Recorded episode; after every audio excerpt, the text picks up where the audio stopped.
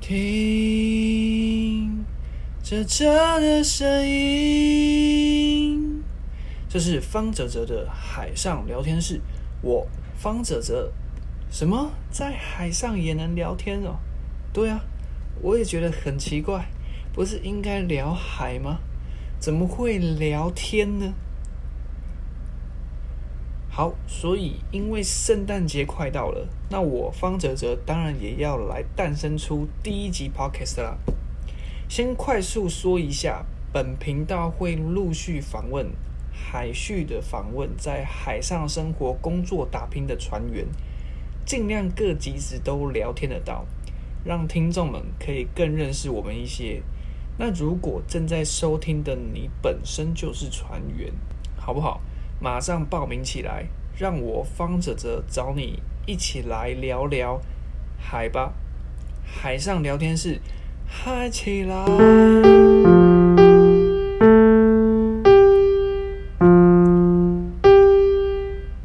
我感觉我的间奏非常的烂哦，在我身旁的是一位干练水手，也是陪伴泽泽整个跑船生活，而且还在持续中的一位。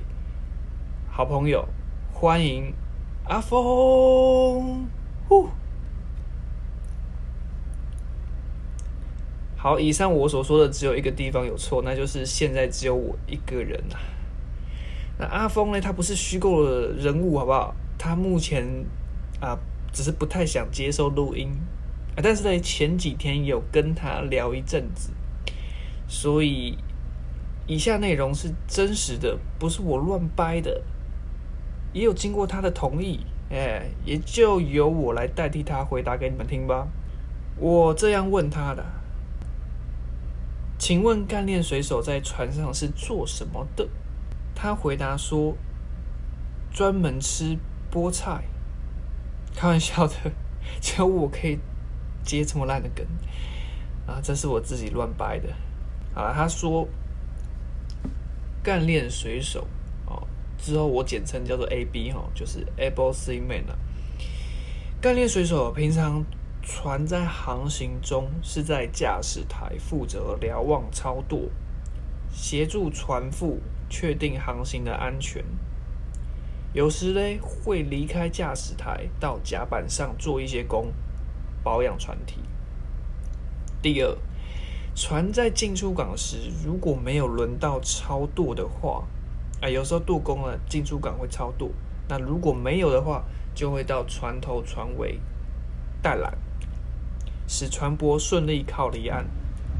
第三，当船是在靠码头期间，会在舷梯的旁边管制上下船人员的出入，做好安全上的把关。啊，大概就是这样。我们干练水手是 by order 的。听船长、船副的命令行事。好，以上呢是阿峰的回答。那我接着就问啦、啊，不知道纸的声音听不听得进进去？啊，因为其实其实我为了这个节目啊，我有就是对用笔亲自的写在一张纸上，因为虽然我是。对自己讲话非常有信心，就是不用稿也可以。但是啊，因为这是 podcast，不是 YouTube 频道，所以就把稿写好会比较好，耳朵不会这么的麻烦。我讲到哪里了？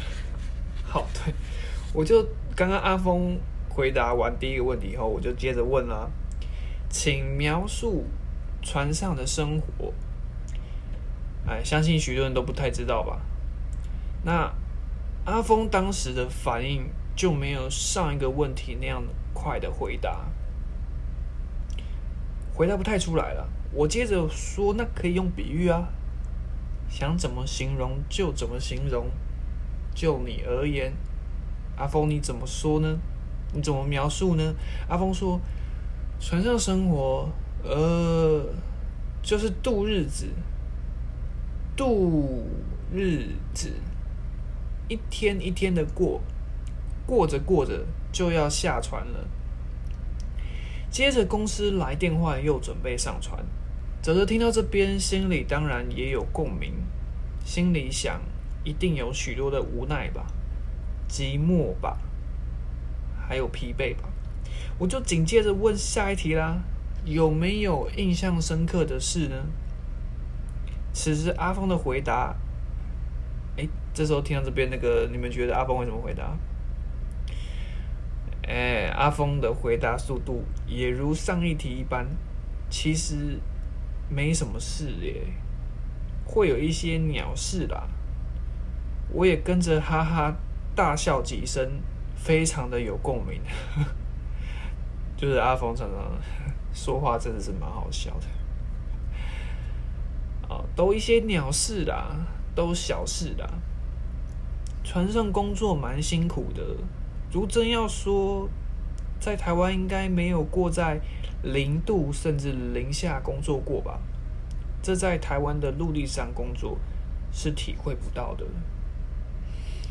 录音到这边，身为话非常多的泽泽，原本还有个问题要提，但我跟阿峰在最后一个就是原本要提的问题的当中聊着聊着就转开话题了。聊到别的地方去了，也没再回来。我最后一个问题了。船上工作辛苦，也有些单调。泽泽之前在写有关船员的毕业论文时，就有在白纸黑字上，呃，或是电子档上，哎，看过一些形容船员工作职场很特别，是生活与工作的结合。还有一些正面及负面的形容等等，但还真的比不上泽泽亲自来船上体会。虽然现在日子是苦了点，但有阿峰这位好朋友、老战友，啊，其实呃是一年的战友而已啦。啊，但是至少，还是在现在海上的生活里。增添些笑声，而且我也感恩，我还是有心力及时间能录频道，啊，不止录声音的频道，还有影像的，啊，在此我就不多说啊，不知道我能不能在圣诞节前啊把这个 podcast 第一集上架，啊，我试试看，啊，其实我今天就得上架，因为接着我就要啊有七天没有网路，啊，那就明年了，所以啊。就是今天是二十一号啊，十二月二十一号，所以啊，我我一定得，就是明天早上之前试试看。预祝大家圣诞新年快乐！如果你是啊，我们现在已经结尾了啊，我我大概说完这一集了，OK。如果你是船员的话，你可以在底下留言分享我的问题。可以回答我的问题，或是你有什么想要分享的，也都可以分享哦。如果你是海事院校的学生的话，有任何的问题，尽管留言哦，我尽量回答你。答不出来，我就问别人帮你回答。希望有介绍到啊，船上、海上这样子的船员的生活给你们。最后啦，就是像海一样广大的听众朋友们。希望你们会喜欢。有没有认识到船员一些些呢？底下留言留起来，绝对有下一集。方舍泽的海上聊天室，香港海上的声音还好听吧？海岸已连线，我们下次见。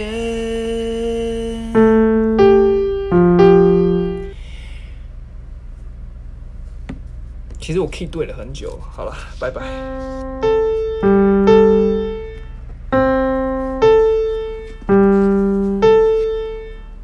晚霞之间